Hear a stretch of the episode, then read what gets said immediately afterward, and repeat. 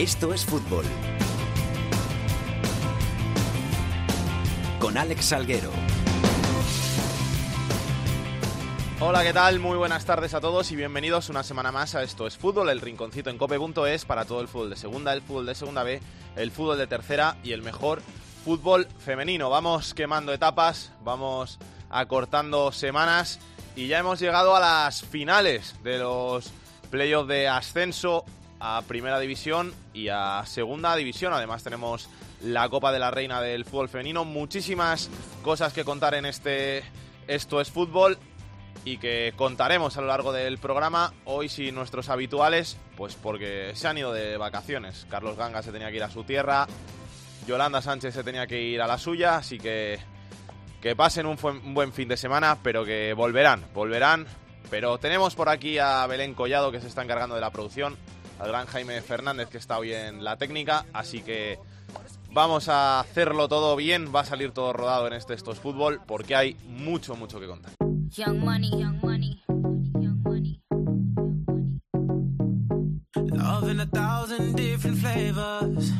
En la cadena Cope, solo para Internet, esto es fútbol.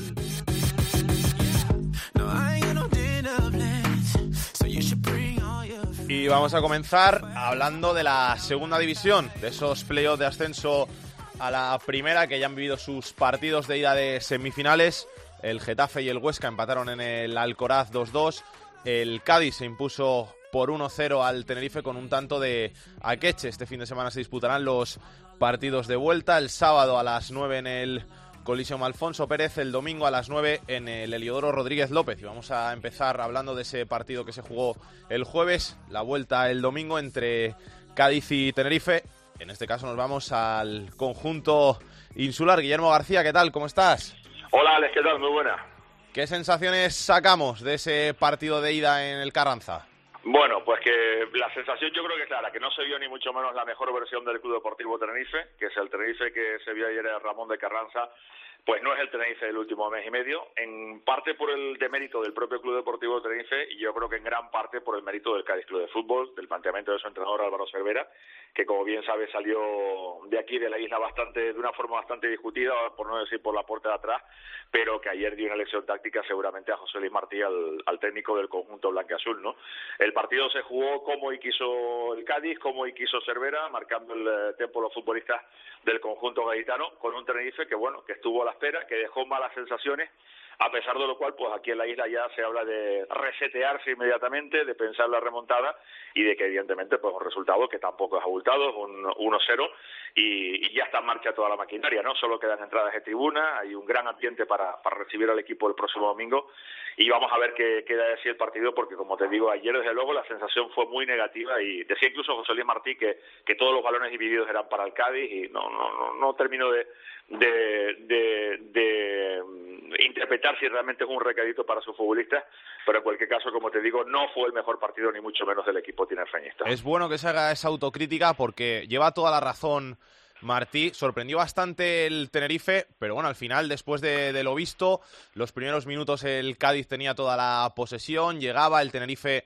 apenas tuvo llegadas a puertas, algún disparo al final y, y poco más. O sea que al final se puede decir que el resultado lo mejor de ayer del Carranza para el Tenerife. Fíjate que sorprendió Álvaro Cervera dejando a Artuño fuera y dando inclusión a Rubén Cruz de entrada eh, con una clara, en un claro gesto, digamos, de que, de que el Cádiz iba a entregar la pelota, un claro gesto de que el Cádiz, la misión fundamental era taponar la salida del balón del Club Deportivo de Tenerife y vaya como lo consiguió. Ninguno de los dos cerebros del equipo, Aitor y Vitolo, estuvieron en la parcela ancha al, nivel al que estamos acostumbrados, ni que decir tiene del tridente en el que Gaku que estuvo maniatado completamente y el Tenerife perdió toda la verticalidad que ha tenido en los últimos tiempos, sobre todo con Aroñiguez, ya sabes, el hermano de Saúl, en la banda izquierda y con Tyron Del Pino, el futbolista ha sido por la Unión Deportiva Las Palmas en la banda derecha. Con todo, el Tenerife quedó maniatado, el Cádiz quedó a la espera, llegó esa oportunidad en un golazo de Akeche, un zurdazo desde 30 metros, que, que, hay que verlo evidentemente, y como te digo, pues las espadas quedan con todo alto y ayer, desde luego, el justo vencedor del partido fue el Cádiz, no hay duda.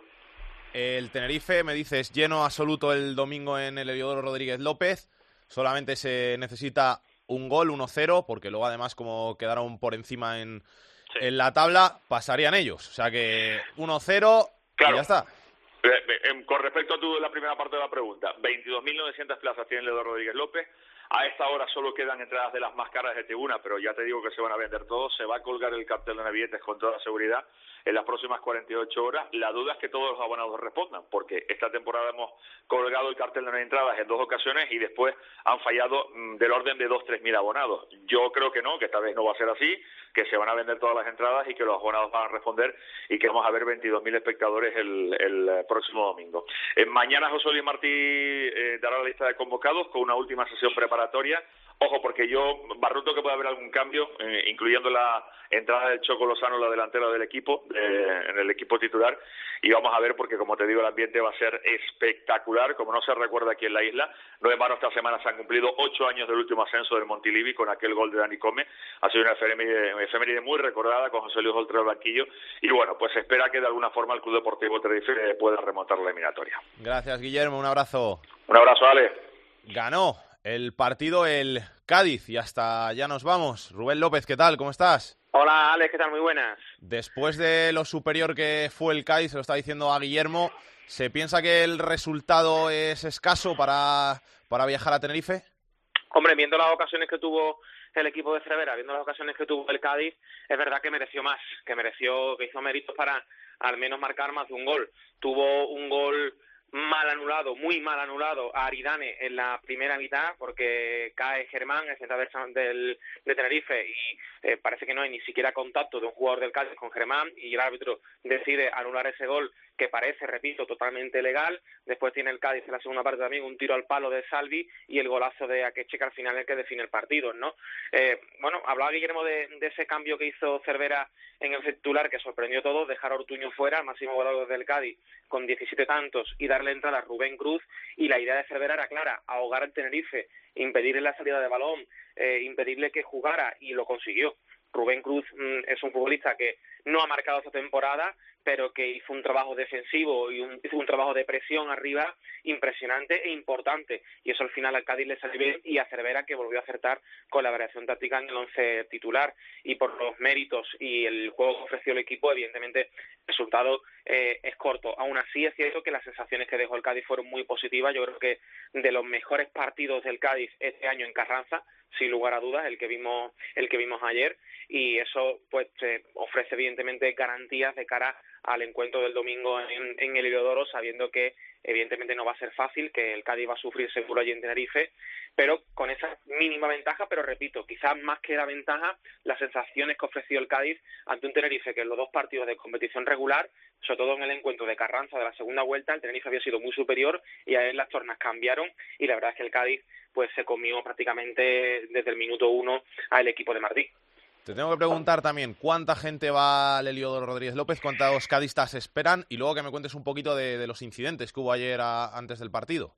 Bueno, por lo primero, eh, no mucha, lógicamente, porque el viaje no es fácil hasta, hasta Tenerife. Eh, el Cádiz va en charter, pero en su charter no va con aficionados, no solamente viaja lo que es la plantilla, cuerpo técnico y, directivos, no viajan aficionados, así que poquitos, evidentemente poquitos cadistas van a estar el domingo en el Heliodoro. Allí hay una peña de seguidores amarillos, chicharros en amarillo que se llama, seguro que van a acompañar también a Cádiz, porque el Cádiz nunca, nunca está solo en ningún rincón de, España, pero evidentemente no va a ser un desplazamiento masivo como o multitudinario como o, como ha ocurrido otras veces en, en partidos del Cádiz fuera de Carranza, ¿no? Y sobre los incidentes que comentaba, bueno, la afición cadista estaba eh, estaba concentrada o se dijo que el, que el autobús iba a llegar a las 7 de la tarde eh, por la avenida principal de Cádiz, la avenida José León de Carranza, para acceder al estadio, al estadio y la verdad es que mm, se produjeron incidentes entre aficionados, algunos aficionados y miembros de la Policía Nacional, que eran los que escoltaban al autobús del Cádiz, y la verdad es que nos preguntamos hoy el, primero el por qué, ¿no? Primero el por qué, porque ah, realmente eh, es un poco todo un poco ridículo y absurdo, podría decirlo, ¿no? Porque primero quizás el exceso de celo por parte de la policía a la hora de proteger al autobús, cuando los aficionados lo único que están haciendo y lo único que quieren hacer es animar a sus jugadores y también el porqué de algunos aficionados enfrentándose con la policía, ¿no? Yo creo que hay, mm, habría que analizarlo bastante bien. El ayuntamiento eh, va a pedir un informe a la policía local, en este caso también, para que aclare un poco lo sucedido y al final, pues eh, varios heridos y un detenido, ¿no? En lo que debía ser una fiesta prepartido que al final, pues parece que, mm, que bueno, que, que tuvo esos, esos incidentes y esos altercados que esperemos que no se vuelvan a repetir, lógicamente. Un abrazo, Rubén. Muchas gracias. Gracias. Vamos a preguntarle al jefe de deportes de la cadena COPE, a Swankar, cómo vio este partido. Swankar, ¿qué tal? ¿Cómo estás? Muy buenas. Pues lo vi en Valencia, a la espera del, segundo partido del playoff eh, que se disputa en Valencia entre el Valencia Basket y el Real Madrid, y con la sensación de que yo creo que todo el mundo lo vio, el Tenerife se derrumbó de una manera incomprensible porque ni era lo habitual en la presente temporada, ni era un equipo que al Cádiz le hubiese sido en ningún momento fácil, todo lo contrario. El Tenerife en la primera vuelta, todavía en embrión, podríamos decir, dominó al Cádiz en el Elidor Rodríguez López, aunque del 1 a 0 se pasó al 1 a 1 en el descuento, y en la segunda vuelta, cuando los dos estaban jugando precisamente estar arriba, un gol de Amat dejó al Tenerife con el 0 a 1 y con la sensación de que era mejor que el equipo gaditano, pero está claro que ayer Álvaro Cervera, sobre todo Álvaro Cervera con ese planteamiento y el empuje y sobre todo también la competitividad del equipo cadista hicieron a un Tenerife muy pequeñín y la verdad es que el, el fiasco blanqueazul ayer de rosa o de magenta fue enorme porque el Tenerife en ningún momento inquietó al Cádiz y de acuerdo yo creo que el 1 a 0 incluso es lo mejor que le pudo pasar al Tenerife, porque honestamente creo que el resultado debió haber sido de algún gol más favorable al Cádiz. Suangar, para ti favorito el Tenerife para la vuelta, porque un 1-0 en casa mm. con el apoyo del público se puede remontar. No, no, pero no es favorito yo ahora mismo. Yo creo que también lo que decía Rubén son sensaciones. Y en ese sentido, la sensación más reciente la dejó este partido, y ahí el Cádiz parece que tenía más hambre que el Tenerife. Tenerife lleva siete años sin pisar la primera, el Cádiz más, el Cádiz además viene de segunda vez. Digamos que por cuestión de al que le toca, le tocaría antes al Tenerife que al Cádiz, porque digamos que no ha estado tanto tiempo alejado de la segunda división, pero es que el Cádiz ha venido como un tiro y, y creo que quiere volver arriba y lo ha demostrado. Y ese entrenador que ya subió al Cádiz y que subió al Tenerife en una promoción de segunda vez con entre campeones con el Hospitalet, Álvaro Cervera ha demostrado que con toda su fama de que se echa atrás, que si el equipo eh, más entrega la pelota al contrario que, que al revés, etcétera, etcétera, resulta que tácticamente ayer le dijo a José Luis Martí, a Pepe Luis Martí, oye, mira, te voy a hacer esto, sacrifico incluso Ortuño y vamos a ver cómo te las arreglas. Pues mm, yo creo que Martí no ni leyó ni sus jugadores el partido en ningún momento, y lo asombroso además fue que, que acabaran terminando 1 a 0. Pero sinceramente creo que, que ahora mismo no hay un favorito claro porque efectivamente el Tenerife ganando 1 a 0, pero ganando 1 a 0 en 120 minutos. Se clasifica. Pero es que al Tenerife en, en el estadio Leodoro Rodríguez López le cuesta mucho marcar. También es verdad que cada partido es una historia y de repente cuatro días después te sacan otro repertorio y unos actúan de una manera, otros de otra, pero la sensación más reciente es esa y ahora mismo si hay un favorito ese es el Cádiz, esa es la verdad. Gracias, Oncar. Te escuchamos con el baloncesto. Hasta luego.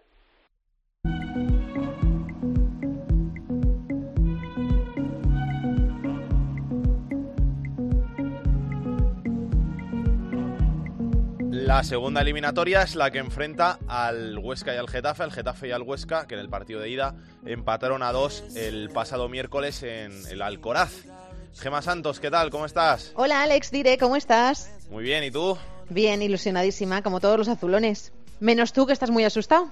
No, no, no te creas que estoy muy asustado. Yo confío en el poderío del Getafe en casa, confío en que con Bordalás no ha perdido en casa, confío en que solamente ha perdido un partido en casa en toda la temporada y que el empate a cualquier resultado que sea claro menos de un 3-3 le vale, o sea que... Claro, claro, es que son muchos resultados los que le valen al Geta para pasar de eliminatoria. Eh, el Coliseum va a estar lleno. Eh, recordamos la iniciativa que ha vuelto a emprender el Getafe esta semana para llenar el Coliseum. Dos entradas a 10 euros para cada abonado.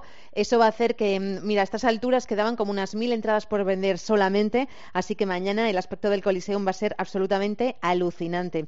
Así que con todo eso, con esos alicientes, con un Coliseum a rebosar, con un Jorge Molina, que, bueno, ya no vamos a decir que esté en racha, es que es un auténtico killer del área. Es ese 9 que todo el mundo ha anhelado tantísimos años en Getafe, con Portillo encima que le han quitado la amarilla, lo recordamos que va a poder jugar el encuentro de mañana si Bordalás quiere, bueno, son muchos alicientes para que la gente esté súper ilusionada. Hasta tal punto que va a haber incluso un corteo eh, antes del partido. Eh, bueno, es en el Casar, la gente que es fuera de Madrid, fuera de Getafe no va a ser, no, va a saber de dónde es, pero bueno, muy cerquita del Coliseo Alfonso Pérez, la gente ha quedado para ir calentando motores, el propio Bordalás ha dicho que sí, que entiende que estemos a 40 grados a la sombra, literalmente aquí en Madrid, pero que por favor acuden al campo para animar al equipo desde el calentamiento ya lleno en el Coliseum, que hacía mucho tiempo que no se veía el campo del Getafe con, con tanta gente y hacía mucho tiempo que no se veía tanta expectación en, en Getafe, en un partido.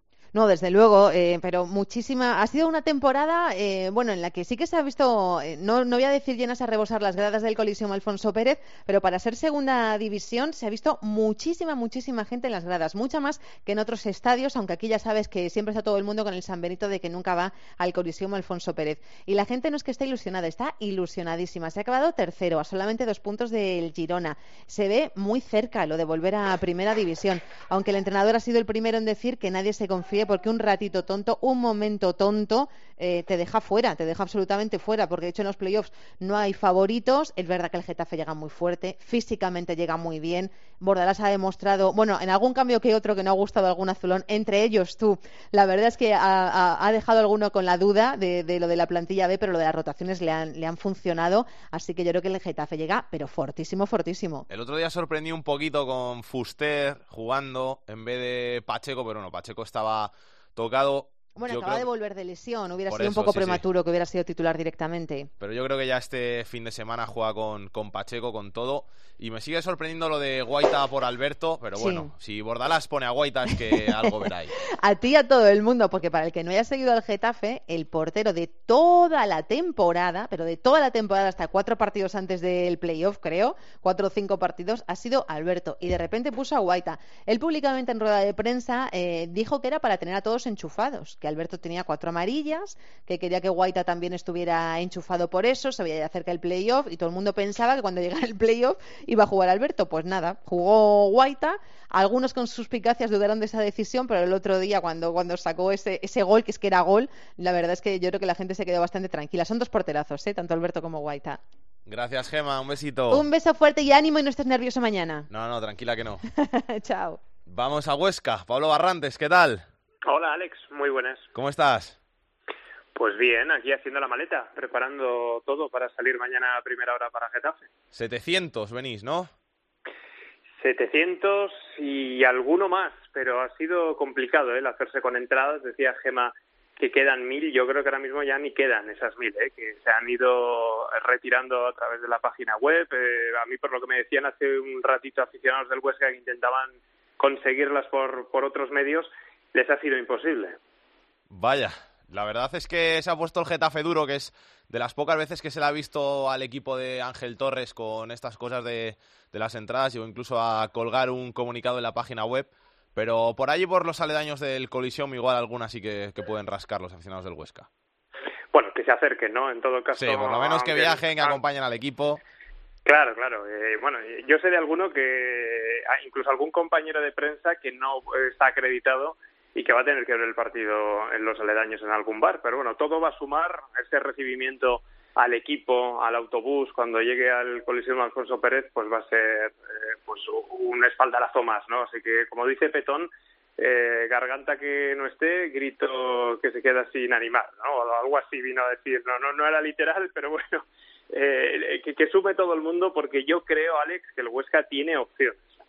Has hablado de Petón, ahora te pregunto por la última hora deportiva, pero voy a saludar a, al gran Petón para preguntarle cómo ve el partido. Petón, ¿qué tal? ¿Cómo estás? ¿Qué tal? Muy bien. Buenas tardes. Buenas tardes, Petón. ¿Cómo ves la eliminatoria esta del Getafe con el Huesca? ¿Le das opciones a tu equipo en el Coliseum? Pues si no, no nos presentaríamos a jugar, que pérdida de tiempo, ¿no? Eh, todo el jaleo es de, de, viajar, conseguir entradas y... Que, por cierto, no conozco a nadie que vaya a comprar un abono de alguien del Getafe, pero pero a lo mejor sí, ha habido alguien que lo ha intentado por ahí. No conozco a ningún osense que no esté armado ya con su entrada por ahora. Eh, me parece que está todo dentro de la normalidad. Ya veremos. ¿Ya no quedan entradas? Os pregunto yo a vosotros en el Coliseo. Creo que quedan unas cuantas, pero solamente las venden a aficionados del, del Getafe. ¿Y cómo sabes? ¿Cómo saben si eres aficionado al Getafe? ¿Por la cara? ¿O eh, llegas allí y dices, yo soy aficionado al Getafe de toda la vida? ¿O como Porque se, se sacan con el abono. O sea, solamente para abonados. Sí, solamente las venden para Ah, abonados. Eso es lo que preguntaba, eso es lo que preguntaba. O sea, que entradas de, de general o las tribunas o tal ya no quedan. Quedan de tribuna, las que quedan son de tribuna. Pero solamente para los abonados. Ah, vale, Solamente para los abonados. Dos por 10 euros y luego, pues, lo que haga cada uno con sus entradas, eso queda en su conciencia. Ya, bueno. Está bien, cada cual defiende sus intereses como quiere y tienes un campo para llenarlo con los tuyos, pues eh, a todos nos gusta que estemos en gran mayoría, eso es así.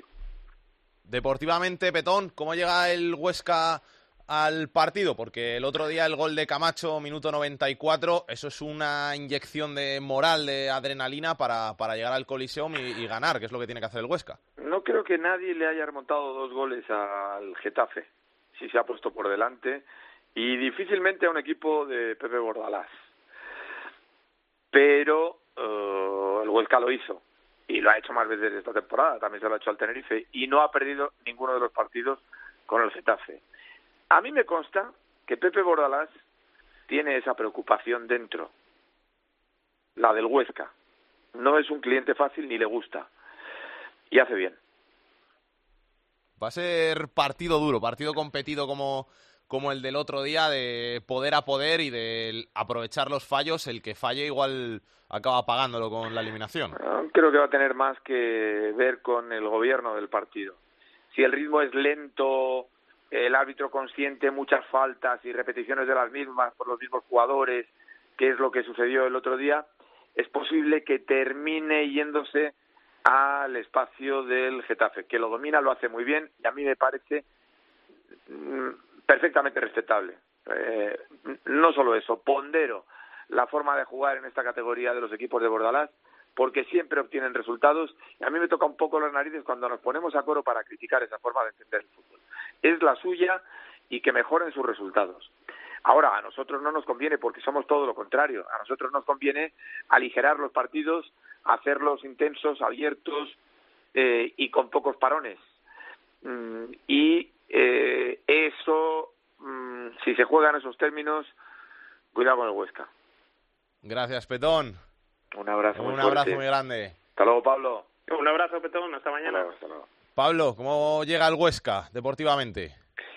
Pues eh, muy, muy ilusionado. Ese gol mm, es lo que te comentaba antes, ¿verdad? En el, en el programa del local de Huesca. Eh, a mí en zona mixta, ver los jugadores del Huesca y ver los del Getafe, mm, me dicen que han quedado 2-2 y, y- y no me lo hubiera creído, ¿no? Porque la, la inercia del Huesca es muy positiva, la inercia del Getafe no digo negativa, ni mucho menos, pero es que te veías con el 0-2 ya la, la eliminatoria completamente resuelta.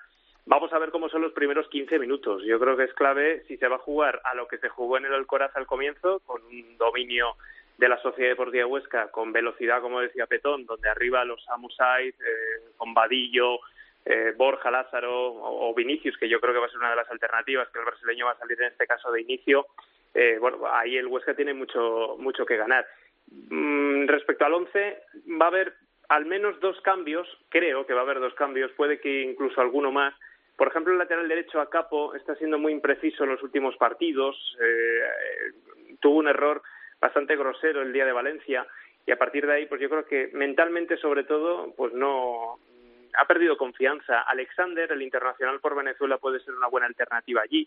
En el Huesca suele jugar de extremo, pero con su selección de lateral y Anquela puede recurrir Alexander mm, un poquito más fiable, ¿no? Y eso que Acapo ha hecho una gran temporada, pero eh, tratándose de una final puede apostar por Alexander con eh, Vinicius en la punta de ataque, como te he dicho, en vez de Borja Lázaro y quizá David López puede ser otra de las sorpresas, que fue el asistente del gol de Camacho, un eh, futbolista que tiene una pierna privilegiada, que lo saca todo balón parado, y como a balón parado se puede decidir esto, pues la presencia de David López en el, en el campo pues le da un plus al Huesca. Alexander fue el que marcó en el partido del de, colisión de, de, la liga, ¿no? Eso es, sí, sí. Alexander fue el que marcó ahí en la ida y rápidamente empató el Getafe, no creo recordar. Sí, Jorge Molina. acabó empate a uno. Es que está todo tan igualado. Eh, algún compañero bromeaba 0-0, 1-1, 2-2. A ver si van a acabar 3-3 y le favorece al Huesca. ya puesto, pero es impensable que un partido entre Anquela y Bordalás acabe 3-3. Me sorprendió mucho, te lo tengo que decir, Samu Saiz. Yo le había visto aquí en, el Getafe, en la, en la cantera, pero cómo ha evolucionado ese chaval, cómo ha ido quemando etapas en su carrera y está ahora mismo a un nivel que es de primera primera, pero vamos. Sí, la verdad que no sé en qué equipo va a acabar en primera división, pero va a jugar el año que viene seguro. Si sube el Huesca, podría ser en el Huesca, pero me consta interés del Alavés, interés del Villarreal, interés del Málaga. El otro día le estaba espiando el Málaga en el propio estadio del Alcoraz, bueno, va a jugar en primera. Eh, es eh, un futbolista rehecho gracias a Anquela, porque no era titular el, con el Huesca el año pasado y solo en el tramo final, cuando Anquela le hizo ver que el fútbol era más que la creatividad, porque calidad le sobra, ¿no? Eh, futbolista, digamos, que, que, se creía que con la calidad le era suficiente. Cuando le hizo trabajar y ver que en la segunda división necesitaba otras cualidades, es cuando mm, hemos visto un Samusai pues explotar definitivamente. Y este año pues eh, son innumerables ¿eh? los equipos de primera división que han salido noticias, este le quiere, este tal. Puede que el Villarreal lo tenga más cerca, me, me dicen, pero, pero bueno, no lo tengo demasiado contrastado todavía. Hay que esperar. Gracias, Pablo, y suerte, ¿eh? Hasta mañana, Alex. Hasta mañana. Que pase Pedro Martín. El enfadato de Pedro Martín. Hola, Pedro, ¿qué tal? ¿Cómo estás? Muy bien, ¿vosotros? Bien, bien, con nervios por esos playoffs de ascenso a primera, pero bien. Promoción a primera división siempre con, con tantos nervios y, y, tanto jugándose cuatro equipos que se lo juegan toda una carta. Pero bueno, vamos a hacer un resumencito de lo rápido de lo que ha sido la segunda división, la fase, la fase regular de la Liga de Segunda División, que nos deja a cuatro jugadores que han marcado 20 o más goles, que son José Lu, máximo goleador del Lugo, 23, Roger 22 del Levante, 21 Ángel en Zaragoza, 20 Jorge Molina, que ha vuelto a marcar 20 goles en segunda división, ya por segunda vez. Luego, los porteros eh, que con mejor promedio de, goles, pues han sido Raúl Fernández, gracias a esos 61, 62 minutos que jugó en la última jornada y que no recibió goles contra el Huesca, que ha, que eh, ha, tenido un promedio de un gol cada 133 minutos, y Edgar Badía, que ha recibido un gol cada 130 minutos, es decir, el Zamora de la categoría ha sido el portero del Levante, Raúl Fernández. Ha habido cuatro jugadores solo que han disputado las 42 jornadas de, segunda división, que son dos porteros, Juan Carlos Sánchez del Oviedo y Edgar Badía del Reus, y dos, que tiene más mérito, eh, no porteros, que son Zapater, eh, centrocampista del Zaragoza, un histórico del fútbol español, y Michel, también otro histórico de la segunda división, que ha jugado los 42 partidos con el Valladolid. Luego, los máximos asistentes de segunda división en este año, pues el, máximo ha sido Susaeta con 12. Es el único que ha llegado a 10 o más asistencias en esta liga de segunda, porque luego con 9 se han quedado Borja García del eh, Girona, Damián Suárez, el lateral derecho del Getafe, especialistas en las jugadas de estrategia, Lasso, el centrocampista del Sevilla Atlético, y Samu Said, que estaba hablando hace un ratito de él, que se han quedado todos con nueve. Por cierto, Samu Said eh, es el jugador que más cerca se ha quedado de los dobles dígitos, porque como ha marcado también más de 10 goles y se ha quedado con nueve asistencias, casi, casi, casi ha tenido dobles dígitos, pero le ha faltado una asistencia más. Y luego hay una cosa curiosa de, la clasificación general de, de, Segunda División este año, que hace bastantes temporadas que no sucedía, y es que ha habido un equipo que ha sido el equipo menos goleador y al mismo tiempo el menos goleado, que es el Reus. ¿eh? Desde la temporada 91-92, que lo hizo el Eibar, ningún equipo era al mismo tiempo el menos goleado y el menos goleador Eso lo ha conseguido el, el Reus de Nacho González, Nacho González que acaba de firmar con el Zaragoza como entrenador para la próxima temporada. Así es que en principio si sigue con el mismo con los mismos eh, eh, argumentos que tiene el Reus, pues el año que viene seguramente el Zaragoza será un equipo súper sólido, muy difícil de ganar, pero a ver si le basta para subir a Primera División, un equipo que prácticamente se ha salvado en la penúltima jornada y que ha quedado en la cola de la clasificación en unos puestos que no le corresponden en nada a su historia y a su, eh, a su ambición para subir a Primera División. Gracias, Pedro. Un abrazo.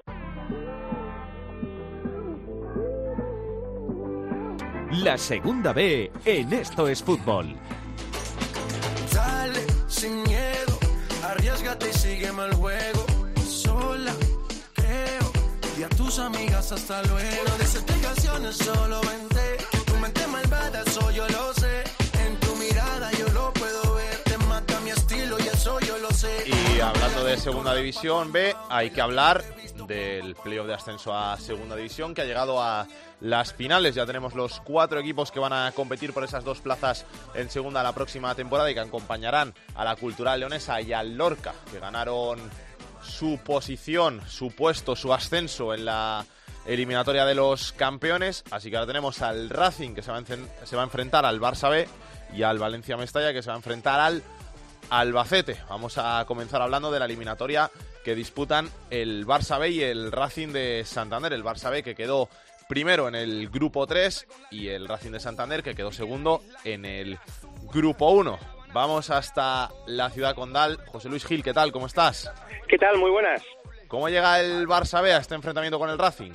Bueno, pues con optimismo, pero con respeto hacia el conjunto cántabro. Una vez que se escapó el tren directo en la eliminatoria frente a la Cultural Leonesa, pues hombre, los, los, el equipo de Gerard López sabía que el ascenso pasaba por una eliminatoria de enjundia. No ha sido el Murcia, no ha sido un peso pesado de la segunda vez, sino que es el Racing de Santander que va a meter a 20.000 espectadores en el Sardinero. Y eso es un dato que tienen muy en cuenta en, en Can Barça. Con todo, aún así son eh, pues eh, optimistas respecto a las posibilidades del equipo, más si son capaces de marcar en el Sardinero. Gerard cree que el partido de ida es el que va a marcar la tendencia de la eliminatoria y que con eh, golitos en el campo racinguista el puede afrontar la vuelta de una manera pues eh, más tranquila y más relajada.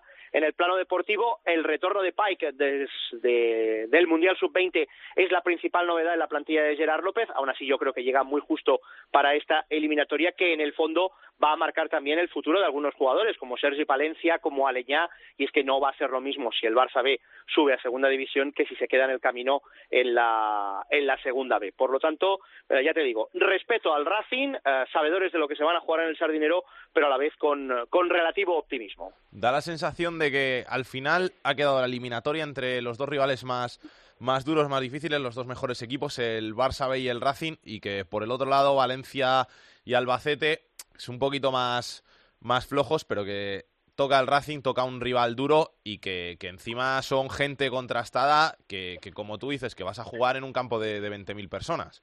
Claro, es que todo venía marcado. El Barcelona no se podía enfrentar al Valencia Mestalla porque habían jugado en el mismo grupo, no se podía enfrentar al Albacete porque los dos habían quedado primeros de grupo y por aquello del reglamento el Racing ya era la, única opción posible para enfrentarse. Con todo, eh, en cierta manera también se ve aquí esa eliminatoria como una repetición de la eliminatoria frente a la Cultu, porque no en vano el Racing acabó con los mismos puntos en liga que los leoneses, 1-1 y 0-0 en los partidos de liga y hombre, gente como, como Aquino Son referencias y son jugadores a tener a tener en cuenta. Por lo tanto, en cierta manera sí que ven un calco en esta eliminatoria de la primera, donde ya te digo eh, se escapó el tren del ascenso directo y aún así eh, también la incógnita de ver qué Barça B vamos a vamos a, ver si el que sufrió en el mini para aguantar el 1-2 frente al Cartagena o, el que había resuelto la eliminatoria en el Cartagonova con un con 1-2 y jugando de manera solvente. Un equipo también un poco de dos caras, el Barça. En cuanto a la otra eliminatoria, hombre, a mí las referencias que me dan del Valencia Mestalla son muy, muy, muy buenas. Eh, entienden como normal que se haya metido en esa última eliminatoria y, hombre, el rival va a ser el Albacete, que es un conjunto pues que, que viene del, del grupo centro eh, con, con, con nombre, con cartel y a ver pues hasta qué punto puede hacer frente porque no en vano podrían subir dos equipos del grupo tercero. Gracias, Gil. Hasta luego, buenas tardes. el rival del Barça B en ese partido que se disputará el próximo domingo a las 6 de la tarde en el Sardinero es el Racing de Santander. Gerardo Cisniega, ¿cómo estás? ¿Qué tal? Muy buenas. ¿Cómo llega el Racing de Santander al partido ante el Barça B? Bueno, pues llega, como os podéis imaginar, pletórico después de haber remontado la eliminatoria frente al Villanovense y ese resultado de 4 a 0 en el Sardinero. Y la verdad es que, bueno, ese partido ha sido la confirmación de que el Racing es claramente uno de los favoritos para ascender. Tiene una de las mejores plantillas de la categoría. No hay que olvidar que sumó 86 puntos en la liga regular y que en la primera eliminatoria barrió literalmente al Rayo Majadahonda. Así que se presenta con mucha ilusión, se va a llenar el Sardinero y bueno, aunque se respeta mucho al Barça B porque ha sido campeón de su grupo, aquí están todos muy convencidos de que son superiores y que pueden superar esta eliminatoria, ¿no? Después de la remontada el otro día contra el Villanovense, imagino que la moral por las nubes y que ahora el objetivo, el único objetivo es ascender a segunda. Sí, pero bueno, ese ha sido el objetivo desde el principio de la temporada. La verdad es que el Racing es un histórico por presupuesto, por trayectoria, pues eh, su categoría no es la segunda vez. Se han hecho bien las cosas en el club, se ha encauzado la situación económica y deportivamente se ha hecho, se ha conformado una plantilla francamente competitiva. Sobre todo a partir del mes de enero, con las incorporaciones del mercado de invierno, el equipo ha ganado sobre todo muchísimo potencial ofensivo, tiene una enorme pegada, la llegada de Don Pras, Santijara y Yagoba Beovide ha mejorado muchísimo la plantilla y ya te digo, digamos que el accidente fue perder 2 a 0 en Villanueva de la Serena pero en esta en este playo de ascenso el Racing le metió seis goles al Rayo Majada Honda, le ha hecho cuatro en la última jornada al Villanovense y la verdad es que aquí se está muy convencido de las posibilidades de ascenso, insisto, teniendo mucho respeto al Barça, que es un equipo muy bueno, con gente joven, pero el Racing espera imponer su experiencia y su calidad en esta eliminatoria. Gracias Gerardo, un abrazo. Un abrazo fuerte, hasta luego. En ese partido, sentado en su asiento en el palco del Sardinero, estará el presidente del Racing de Santander, al que le agradecemos muchísimo que esté aquí en Estos Fútbol con nosotros. Manolo Higuera, ¿qué tal? ¿Cómo estás? Hola, buenas tardes, ¿cómo estáis? Buenas tardes. Eh, le digo, el domingo no faltará usted a la cita, partido importantísimo contra el Barça B en el Sardinero, partido de esos que te pueden decidir un ascenso. Bueno, eh, partido que va a decidir un ascenso o sea, realmente, eh, bueno, partido importantísimo, eh, trascendental eh, y, especialmente bonito para, para, para Cantabria, ¿no? Un campo absolutamente lleno, se nos han agotado las, se agotaron las entradas en, en un día y medio, un hecho absolutamente histórico en Santander, porque nunca, nunca había pasado ni en Primera División, ni en la UEFA, ni y, y ha pasado en Segunda División B, y en definitiva un, un día histórico probablemente. ¿Usted cree que se va a decidir el encuentro en este partido de ida en el Sardinero o, cree que, va a llegar todo abierto para, para la vuelta? Bueno, siempre eh, al final cuando es una eliminatoria dos partidos la decisión se produce en el partido de vuelta, ¿no? Eso eso en todas las eliminatorias. Lo que ocurre es que, bueno, eh, todos tenemos la esperanza de que, de que aquí, eh, que somos sobre, en casa, somos un equipo eh, con muchísima pegada. Eh, para que la gente lo entienda, en los últimos ocho partidos hemos hecho tres o más goles. Eh, hombre, nosotros tenemos la esperanza de, de, poder llevar un buen resultado, pero en cualquier caso, eh, evidentemente la eliminatoria, la resolución de la eliminatoria se producirá en Barcelona, ¿no? En el mini estadio. Lo que pasa es que les ha tocado rival duro. Quizá no sé cómo lo ven ustedes, pero el más duro de los tres que le podía tocar. Bueno, mira, cuando llegas a, cuando después de, de 80 equipos eh, y, y, de quitando los dos equipos que han ascendido ya, eh, quedan solo cuatro. Eh, evidentemente es que son equipos de, de, nivel, de mucho nivel y que y que compiten muy bien, ¿no? Eh, nosotros eh, no hemos tenido ni la duda de que nos iba a tocar el Barcelona porque porque no no, no fue necesario en el sorteo, ¿no? Bueno, yo yo sinceramente no sé si es el equipo más complejo de los de los cuatro. Eh, lo que sí espero que y creo sinceramente que el equipo más complejo de los cuatro somos nosotros. Entonces, eh, desde ese punto de vista, eh, yo lo que creo que el que no debe estar nada contento es el Barcelona. ¿Cómo llegan ustedes al partido? Imagino que con la moral por las nubes y sobre todo después de esa remontada del pasado fin de semana ante el Villanovense. Sí, la verdad es que llegamos realmente bien, ¿no? Llegamos, llegamos bien. Eh, durante la temporada hemos tenido una temporada muy convulsa en la que tuvimos cuatro operaciones graves, cuatro lesiones graves, eh, con operaciones de, de cuatro futbolistas imprescindibles en, el once inicial. Y así todo, eh, bueno, hemos hecho una temporada maravillosa con, eh, con junto a la cultural leonesa eh, se ha batido el récord histórico de clasificación de, de, de puntos conseguidos en, en, la segunda división B. Y, y lo que lo que ha provocado todo este sufrimiento es que haya jugadores que lleguen con bastante frescura al final de temporada, ¿no? Eh, todos estos, estos cuatro futbolistas que finalmente eh, ya se han recuperado, eh, pues tienen menos partidos que los demás y, y bueno, pues pues eh, llegamos realmente bien, re, llegamos realmente bien. Eh, siempre con el carácter relativo, ¿no? Después de 46 partidos el futbolista llega a, estas, a estos momentos eh, con mucho desgaste, ¿no? Pero eso probablemente nos pase tanto al Barcelona como a nosotros, nos pasará de la misma manera, ¿no? Pero sinceramente nosotros llegamos bien, especialmente después de, de, del último partido en casa, ¿no? Que fue eh, una remontada aquí histórica, ¿no? Un trocero y con el campo lleno. Bueno, en definitiva, la verdad es que es que es un buen momento para, para poder afrontar este final de, de eliminatoria. ¿Dónde cree usted que va a estar la, la clave del partido? De la eliminatoria si en este sincero, caso. Si te soy sincero, eh, yo creo que la clave está en que nosotros consigamos jugar a nuestro nivel. Si el Racing es capaz de, de jugar eh, con, la, con el ritmo, con la intensidad eh, que, que, que, lo, que lo ha estado haciendo durante la mayor parte del campeonato, yo sinceramente creo que, que la eliminatoria eh, va, de, va, va a decantarse a nuestro lado, fundamentalmente porque porque te, insisto en que nosotros llegamos bien a este momento y porque tenemos muchísima pegada arriba, ¿no? Y, si, si estamos frescos, si estamos intensos, tendremos llegada a portería contraria y nosotros hacemos gol con bastante facilidad. Estoy viendo aquí los delanteros que tienen, Abdón Prats, César Díaz, Dani Aquino, gente de muchos goles, mucha dinamita, como dice usted. Muchísima pegada, tenemos muchísima pegada. Nosotros, eh, Abdón Prats, si no recuerdo mal, en 16 partidos ha hecho 13 goles. Dani Aquino eh, creo que lleva, no sé si lleva 26 o 29 goles esta temporada. César Díaz es uno de los jugadores que, tuvo una lesión grave y que ya se ha recuperado. Eh, o sea, la verdad es que tenemos futbolistas de, muchísima pegada arriba. Eh, y bueno, tenemos que aprovecharlo, tenemos que aprovecharlo. Pues Manolo Higuera, presidente del Racing de Santander, muchas gracias por pasarse por Esto es Fútbol. Que vaya muy bien y mucha suerte para esa eliminatoria.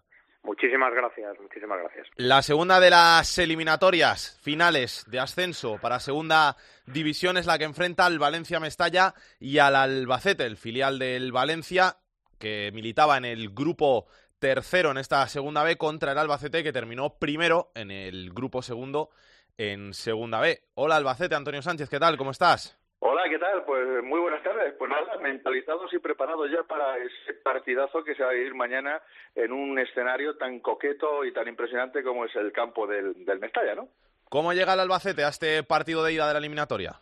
Pues llega con el depósito con mucha gasolina, eso ha dicho su entrenador, José Manuel Aira, esta mañana en la rueda de prensa que ha ofrecido con motivo de este partido. Llega con la moral pues por las nubes, es que eh, ganar como ganó con los apuros, pero al fin y al postre ganó, le dio la vuelta a la eliminatoria ante el Atlético Baleares, eso pues eh, lógicamente ha supuesto un rearme anímicamente de toda la de toda la plantilla y que jugadores como por ejemplo José Fran, al que habrá que seguir muy de cerca, aunque sea ya en este tramo final, finalísimo de temporada, pues eh, han demostrado que su fichaje no fue en balde. Y aunque ha parecido a ultimísima hora, su gran calidad y su gran estado de forma, pues hombre, esto significa que el Albacete, en caso de hipotético de lograr el ascenso, pues parece que sí que podría tener más mimbres de los que en principio pensábamos que podía tener para defenderse, para poder mantenerse, eh, y repito, en el caso hipotético de ascender a la segunda división. Bueno, lo cierto es que eh, tiene a casi prácticamente a todos los jugadores a su disposición, el, el míster, que todos están mentalizados de que deben de sacar un buen resultado en ese escenario y que el Valencia Mestalla es un, bueno, pues es un filial, pero atípico, atípico porque tiene tiene a tres o cuatro jugadores ya con cierta veteranía que le dan un toque de calidad y de serenidad y lógicamente pues esto significa que no se van a enfrentar pues a ese típico filial que puede tener el día bueno o el día menos bueno. Y ya te digo, 3.000 aficionados, esto es también un dato a tener en cuenta, 3.000 seguidores del Albacete, a pesar de que se televisa el partido, van a estar mañana en el campo de Mestalla y bueno, pues solo falta que consigan un buen resultado, con todo el respeto para el equipo que dirige eh, el señor Curro. La cercanía por lo menos invita a viajar, que eso es algo factible, que si tuviera tocado el Racing o el Barça B, poquito más lejos, pero de Valencia Albacete está cerquita y eso, además, jugándose en Mestalla, que puede hacer que, vaya más gente al partido, sí que hace que puedas tener más apoyo de público.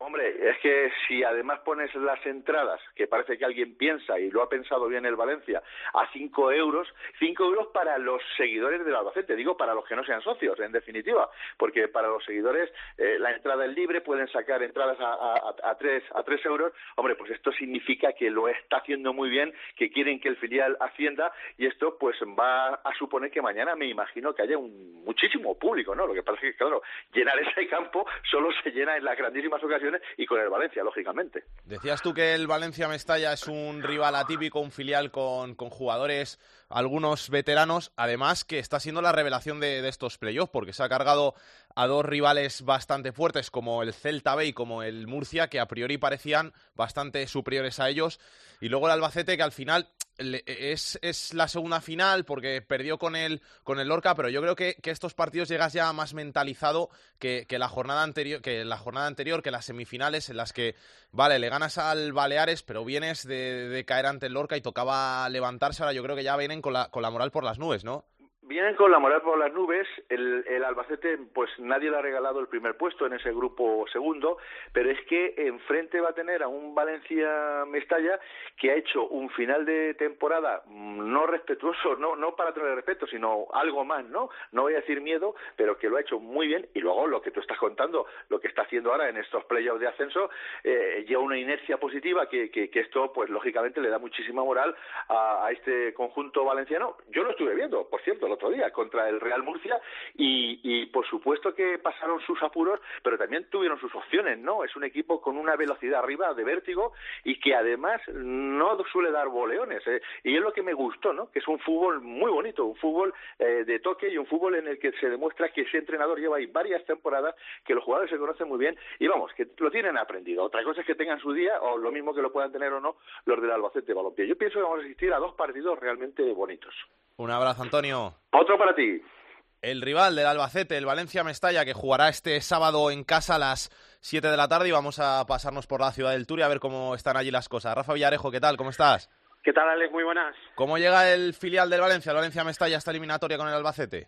Bueno, estaba escuchando a Antonio y la verdad es que, que tiene, tiene razón. Eh, no es cuestión de tenerle miedo al Mestalla, ni mucho menos. Yo creo que a, a priori, al comienzo de la temporada, seguramente estaríamos hablando de un Albacete, Mestalla, y el Albacete sería eh, por, por historia, por enjundia, por, por las veces que ha estado en, superiores categorías favorito para un partido como, como este, para una eliminatoria como esta, pero es cierto lo que decía Antonio, que se ha ido, bueno, poco a poco concienciando, poco a poco eh, subiendo eh, la autoestima, creyéndoselo, y ahora mismo pues es eh, un rival acreditado para, para soñar con el, con el ascenso, así que con ese subidón y empezando ya a tomar realidad de la, de la situación, va a jugar un equipo que yo creo que además va a jugar con esa, bueno, liberado quizá de esa, de esa presión de, de no ser seguramente el favorito de esta eliminatoria, concienciado de que va a ser a 180 minutos, pero sabiendo que va a ser muy pareja a la que tuvo en las semifinales frente al Murcia.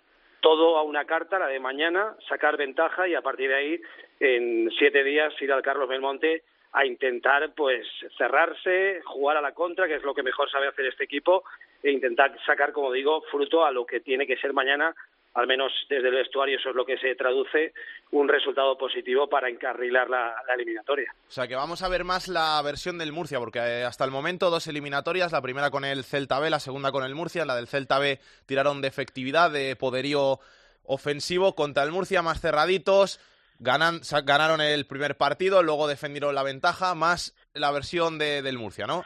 Yo creo que va a ser una eliminatoria muy pareja, como digo, al Murcia. Al Murcia eh, se puede parecer también al Albacete, no sé si en juego, pero pero sí en, favoritismo en, en, la previa de una eliminatoria, también lo era en esas semifinales y por eso eh, no voy a decir si, que sintiéndose menor, pero, pero sí, bueno, con la prudencia debida y con el respeto debido, agazapados atrás y, y sobre todo buscando la velocidad de chavales jóvenes que, que juegan muy bien por la banda, llevados por Nacho Gil, por ejemplo, que está, en un gran momento y que es un futbolista muy eléctrico, con Rafa Mir. Eh, lástima la ausencia de Sito, que es un hombre muy importante y muy vertical también, va a ser baja en el partido de, de mañana. Tampoco está Charlie, el central, que es otra baja sensible, pero va a jugar, por ejemplo, Javi Jiménez, que ha debutado este año con el primer equipo. Así que yo creo que todo se juega, si le pregunta seguramente a Curro Torres, dirá que va a ser una eliminatoria a 180 minutos, pero yo creo que mucho de lo que vaya a pasar en esta eliminatoria se juega durante los 90 que mañana van a disputar sobre el césped de Mestalla. La última, ¿cuánta gente se espera en Mestalla?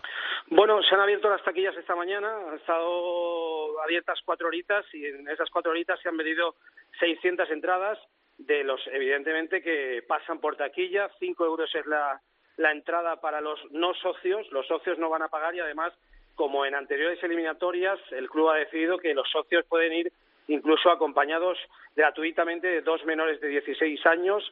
Tienen incluso la opción de sacar una entrada adicional al precio de tres euros, así que facilidades máximas.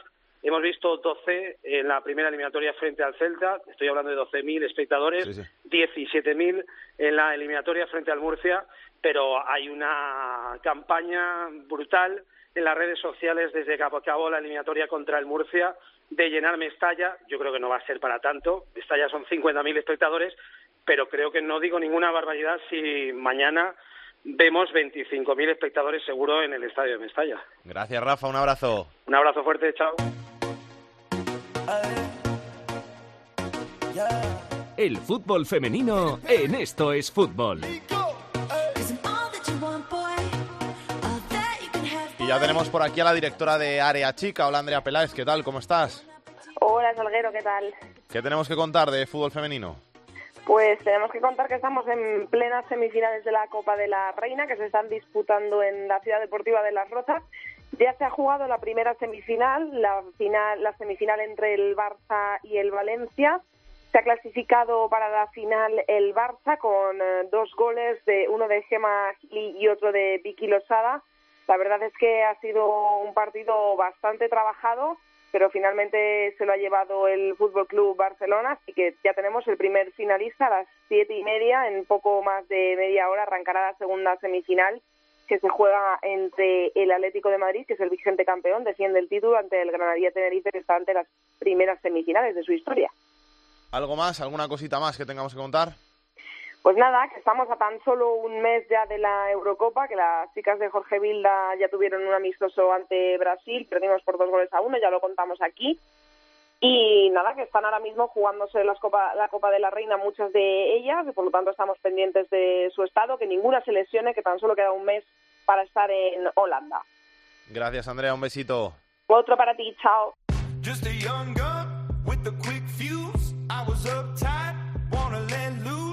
La tercera división en Esto es Fútbol.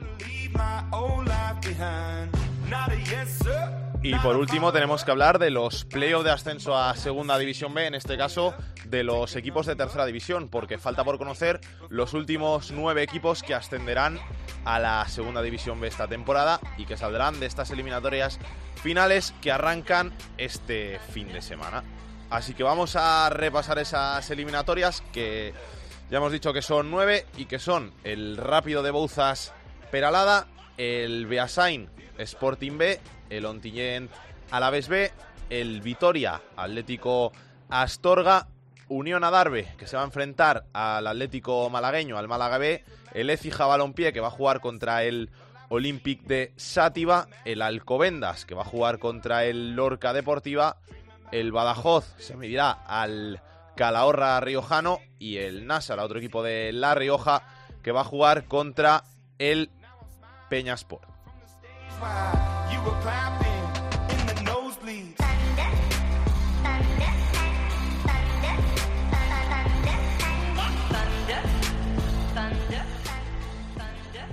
Y nos hemos detenido en una de esas eliminatorias que va a ser la que va a jugar el Ontinyent con el Alavés B, el gran Carlos Ganga que nos ha gestionado la entrevista, así que vamos a saludar al portero de Lontiñén, del conjunto de la comunidad valenciana. Raúl Poveda, ¿qué tal? ¿Cómo estás? Hola, muy buena, muy buena, muy bien. ¿Cómo llegáis a este partido?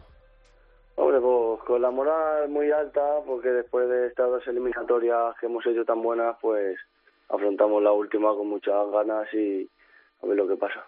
Y con ganas de que se acabe ya esto, ¿no? Que tiene que es que es muy largo el playoff de ascenso a, a Segunda División B, bueno, todos los playoffs de ascenso en, en las divisiones españolas se hacen muy largos al final. Sí, la verdad que se hace muy, se hace muy largo porque la temporada ya de por sí es muy larga. Y nada, sobre todo porque estos, estas eliminatorias eh, se preparan con mucho optimismo, con mucho sufrimiento y las temporadas la verdad que es muy larga. Pero bueno, ahora ya cuando llegamos a este tramo final uno se haga fuerza de donde puede y a trabajar lo, lo máximo que pueda. Os ha tocado el Alavés B, el conjunto vitoriano. Siempre se dice que, que los filiales son rivales de los más difíciles. Sí, bueno, nosotros sabemos que los filiales siempre son un rival difícil, pero lo que también sabemos que es un equipo que va a morir jugando al fútbol. Eh, Te pueden tocar otros equipos que sabes tú que juegan a lo mejor al balón más largo, son más agresivos. Eh, los típicos filiales siempre juegan bien al fútbol, presionan bien y la verdad que estamos contentos con el cruce. ¿Cómo ves a este Alavés B? Porque viene de cargarse al Cristo Atlético en los penaltis, de sufrir. eh, no sé cómo, cómo, cómo esperáis este, esta eliminatoria. Partido de ida este domingo a las 7 en casa y luego la vuelta allí en, en territorio vitoriano. ¿Cómo, ¿Cómo lo afrontáis? Bueno, pues lo afrontamos con mucha ilusión. Vamos a meter a bastante gente en casas. Todos los partidos suele, suele estar lleno el campo. Y sobre el rival, los informes que tenemos es un equipo que hace pocos goles, pero que también recibe muy pocos. Entonces, pienso que va a ser una eliminatoria muy igualada y que gane mejor. Y el Ontinyent, ¿qué, ¿qué Ontinyent nos esperamos? Porque tú antes has dicho que los filiales salen a jugar al fútbol, que vosotros a, a- a qué salís, balón largo, jugar al fútbol, ¿Qué, qué, qué- ¿por qué aspecto del juego vais a apostar?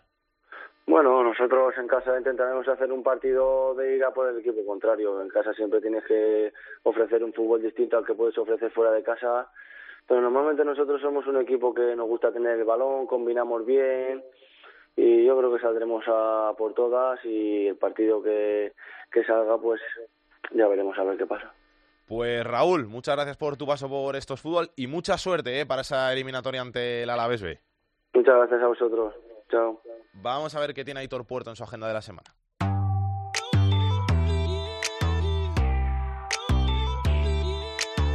Comenzamos el repaso a la agenda futbolística del fin de semana con el playoff de ascenso a Primera División, las vueltas de la primera eliminatoria, el primer partido el sábado a las 9 el Getafe recibe al Huesca y el domingo también a las 9 el Tenerife recibe al Cádiz.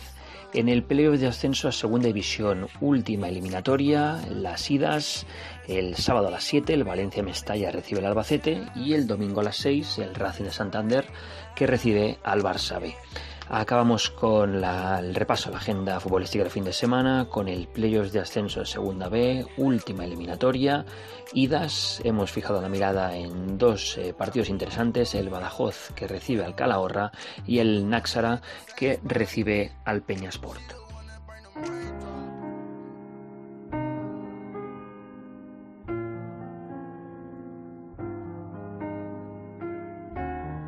Hola, soy Dani Aquino, jugador del Racing y quiero dedicar a los oyentes de estos fútbol la canción de Dani Martín, 16 añitos.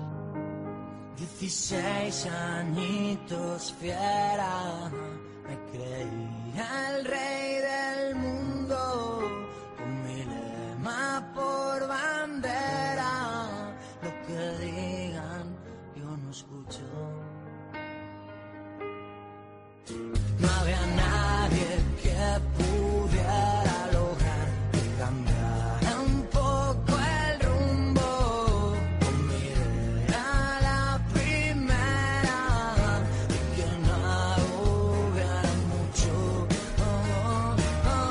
con Dani Martín y sus 16 añitos. Nos vamos hasta la semana que viene, donde seguiremos aquí en Estos Fútbol, porque todavía nos quedarán esos partidos de vuelta de las eliminatorias que habrá que contar y analizaremos los partidos de ida de cada una de las eliminatorias, así que os esperamos la semana que viene aquí en Estos Fútbol, ya con el verano, que ya habrá llegado el verano, el calor ya está aquí, pero el verano todavía no, no ha hecho acto de aparición, que lo paséis bien, que disfrutéis, los que podáis bañaros en la playita, en la piscina, aprovechadlo y la semana que viene nos vemos. Besos y abrazos para todos, chao, chao.